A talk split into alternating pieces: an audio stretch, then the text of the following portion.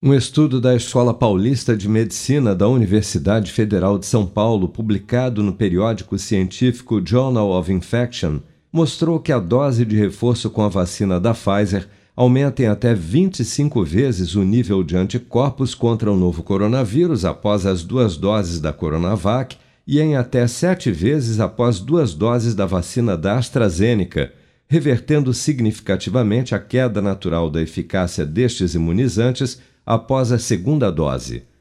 Os pesquisadores alertam, no entanto, que é fundamental estar atento aos intervalos reduzidos para grupos de risco, como idosos e imunossuprimidos, para a aplicação da dose de reforço, para que se mantenha uma proteção segura contra a Covid-19, como destaca o médico infectologista Halcion Teixeira. Grande parte da, da população de risco, que seria o que tem maior chance de evoluir para forma grave, seria a necessidade de internação ou de UTI, que poderia ter um desfecho é, ruim no sentido de, de, de óbito, né?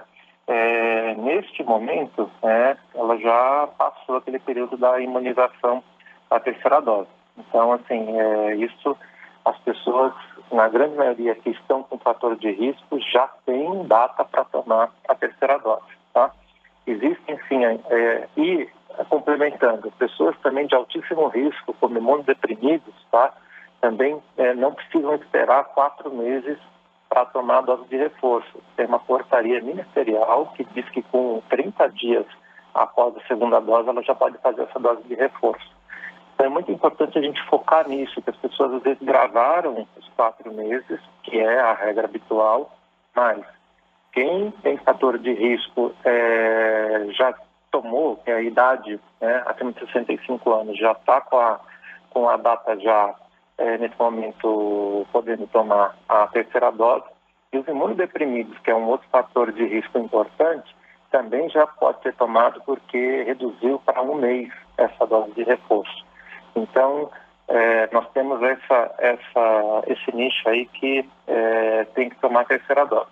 E depois, o resto da população que tem menor risco sendo feita a terceira dose é, conforme o andar aí dos quatro meses. Então, isso já está acontecendo mais ou menos já na população entre 20 e 30 anos, já está chegando a hora de tomar a terceira dose, o que é muito importante. Dados do Programa Nacional de Imunização apontam que até amanhã desta quarta-feira, 173.458.908 pessoas, ou 81,3% do total da população do país, já haviam recebido a primeira dose de vacina contra a Covid-19, sendo que destas, 156.166.617, ou 73,2% dos habitantes do país, também já foram imunizados com a segunda dose ou dose única contra a doença.